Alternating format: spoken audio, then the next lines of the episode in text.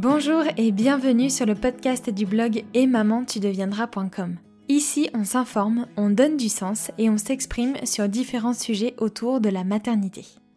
J'espère qu'au travers des différents épisodes, vous trouverez des ressources et des informations qui vous mettront sur le chemin d'une maternité heureuse et confiante. Je suis Julia, maman d'une petite Charlie depuis juin 2018 et je suis passionnée par la maternité. Écoutez, je suis vraiment ravie de pouvoir vous retrouver aujourd'hui avec ce 16e épisode du podcast. On est en pleine période de confinement et au moment où le gouvernement a annoncé ce confinement, euh, je me suis vue arrêter euh, les articles et euh, le podcast sur le blog pendant un petit moment parce que mon conjoint est en télétravail à la maison et c'est moi qui m'occupe de Charlie. Donc autant vous dire que s'occuper d'une petite fille de 21 mois, ça prend beaucoup de temps. Elle fait des petites siestes. Donc euh, c'était pas gagné d'avance, mais euh, on s'est organisé avec mon chéri pour que euh, je puisse continuer à enregistrer des épisodes et à écrire des articles. Donc voilà, je suis vraiment hyper contente d'être de retour sur le podcast, de pouvoir continuer à vous donner des informations précieuses sur la maternité, de pouvoir continuer à, à vous accompagner dans votre vie de maman. C'est tellement important pour moi que voilà. Je suis ravie de pouvoir le faire et c'était important pour moi de partager ça avec vous. Pour ce 16e épisode, on va parler des pleurs de bébé et je vais plus particulièrement vous expliquer pourquoi il ne faut pas laisser un bébé pleurer. Je suis sûre que comme moi, vous avez déjà entendu ce type de phrase. Laisse-le pleurer, ça lui fera les poumons. Tu vas en faire un enfant gâté si tu réponds tout le temps à ses pleurs. Ou encore, tu vas lui donner des mauvaises habitudes. Ou alors, attends encore un peu avant d'aller le voir, comme ça il va s'habituer. Alors, moi j'ai vraiment ces phrases en horreur euh, depuis la naissance de Charlie. Ce sont des phrases qui ne m'ont jamais parlé, qui ne m'ont jamais fait du bien, euh, que j'avais pas envie de suivre, vraiment qui, qui, qui suivaient pas mon instinct, qui suivaient pas ce que j'avais envie de faire avec Charlie. Selon moi, ces phrases, elles sont issues des anciennes générations qui pensaient que euh, les bébés étaient des petits êtres manipulateurs, capricieux ou encore même tyranniques. Les anciennes générations, en fait, ils avaient peur que les bébés, les enfants contrôlent les parents. Les contrôlent, donc du coup, ils ont mis en place des méthodes assez strictes pour inverser la tendance et contrôler à leur tour les bébés. Sauf qu'aujourd'hui, grâce aux neurosciences, notamment, on sait que euh, laisser pleurer un bébé, ça peut avoir des conséquences très graves sur la construction euh, de son cerveau et sur sa santé mentale. Dans cet épisode, je vais donc décrypter avec vous les pleurs. Je vais vous expliquer quelle est la fonction du pleur, les raisons pour lesquelles un bébé pleure aussi, je vais vous les exposer, et vous découvrirez aussi ce qu'il se passe si on laisse un bébé pleurer. Et puis à la fin de cet épisode, je vous donnerai bien sûr des clés pour répondre aux pleurs de votre bébé. Si vous aimez le podcast Et Maman tu deviendras et que vous souhaitez le soutenir, n'hésitez pas à lui mettre 5 étoiles sur Apple Podcast et un petit commentaire. En plus, ça me fera vraiment très plaisir de vous lire. C'est grâce à vos notes, à vos commentaires et à vos partages que le podcast sera bien classé dans les applications et diffusé donc au plus grand nombre, alors merci à vous. Je vous souhaite une très bonne écoute. Alors d'abord je vais vous expliquer la fonction principale du pleur chez un bébé. Lorsqu'un bébé pleure, il faut comprendre en fait qu'il s'exprime. C'est son seul et unique moyen d'expression pour communiquer avec son entourage sur les besoins émotionnels et physiologiques qu'il a. Le pleur, il aide le bébé à obtenir ce dont il a besoin pour survivre. Et c'est magnifique parce que non seulement il permet au bébé de s'exprimer, mais en plus le pleur va activer chez les parents des émotions qui les poussent à agir pour combler les besoins non satisfaits du bébé.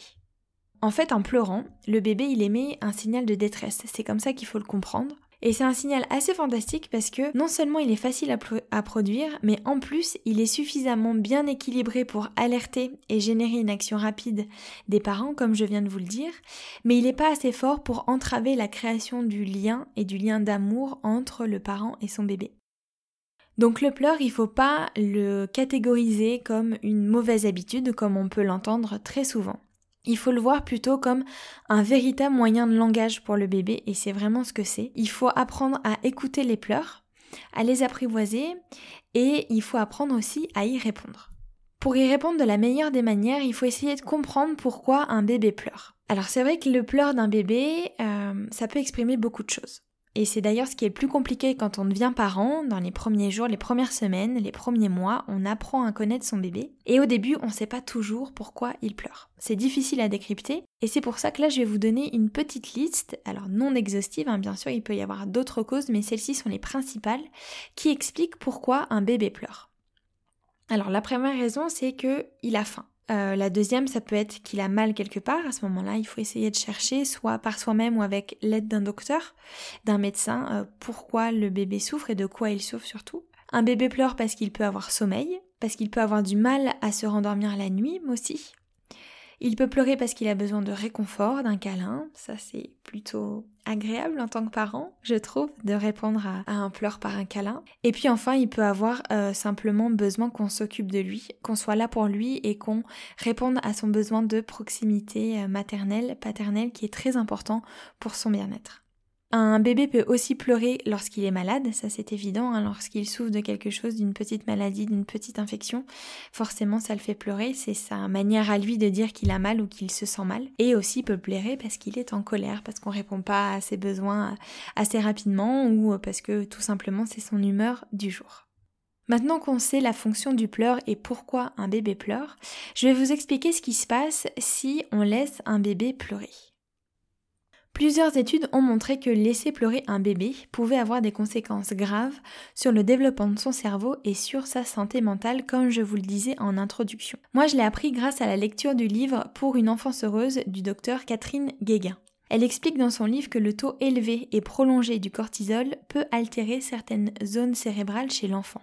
Elle ajoute aussi que les conséquences sur l'enfant sont immédiates, avec de nombreux troubles de l'humeur, mais elles retentiront aussi plus tard sur sa vie d'adulte, le rendant en permanence hypersensible au stress avec des manifestations anxieuses et ou dépressifs. Donc ça, c'est deux passages du livre de Catherine Guéguin que je viens de vous lire. En fait, ce qu'il faut comprendre, c'est que lorsqu'on laisse un bébé pleurer, on le laisse en proie à l'anxiété, à l'angoisse, au stress, et c'est ça qui a des conséquences très négatives sur le développement de son cerveau. Ça va aussi entraîner une perte de confiance en lui et une perte de confiance en ses parents.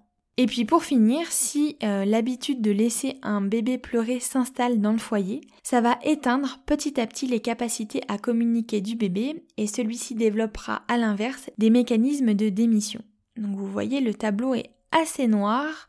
Lorsqu'on laisse un bébé pleurer, ça a vraiment des conséquences immédiates, graves et prouvées scientifiquement sur le développement de son cerveau, sur sa santé mentale, sur sa confiance en lui et sur son bien-être d'un point de vue global. Du coup, comment on fait pour ne pas laisser un bébé pleurer et répondre à ses pleurs? Alors c'est très simple, la première chose à appliquer, c'est d'agir. Il faut mettre son cerveau en pause, suivre son instinct et ne pas se mettre des barrières notamment euh, les barrières qui sont induites par les injonctions de la société ou des proches, par les phrases que j'ai pu vous citer en introduction de cet épisode. Ces phrases, il faut vraiment les mettre à la poubelle. Les injonctions de la société et des proches, c'est pareil. Ce qu'il faut que vous reteniez, c'est ce que je suis en train de vous dire dans cet épisode, c'est que laisser un bébé pleurer, ça a des conséquences graves sur euh, son cerveau et qu'il faut donc y répondre. Je voulais aussi partager avec vous ce que souligne le docteur Shears dans son livre Que faire quand bébé pleure? Il souligne que euh, un bébé qui reçoit systématiquement une réponse immédiate et affectueuse de ses parents lorsqu'il pleure finira par pleurer de moins en moins fort. En fait, en répondant aux pleurs de son bébé, on apprend au bébé à communiquer sur ses besoins de moins en moins intensément. Car plus on répond à ses besoins, plus on répond à ses pleurs, plus il prend confiance en sa capacité à exprimer ses besoins et il prend confiance aussi en ses parents. Il sait en fait qu'on va satisfaire ses besoins. D'ailleurs, on l'observe au travers d'une étude, les bébés à qui on apporte une réponse rapide et affective lorsqu'ils pleurent se développent bien et pleurent beaucoup moins à l'âge de 1 an. Donc pour faire simple, lorsque votre bébé pleure, répondez-lui par votre présence physique et affective sans vous restreindre. Allez-y, avec votre cœur, avec vos tripes, faites-lui des câlins, bercez-le, prenez-le dans vos bras, parlez-lui, rassurez-le en lui montrant que vous êtes là pour lui tant qu'il en aura besoin. Et voilà, je vous invite vraiment à à lui apporter cette sécurité dont il a besoin euh, dans ses tout premiers moments de sa vie.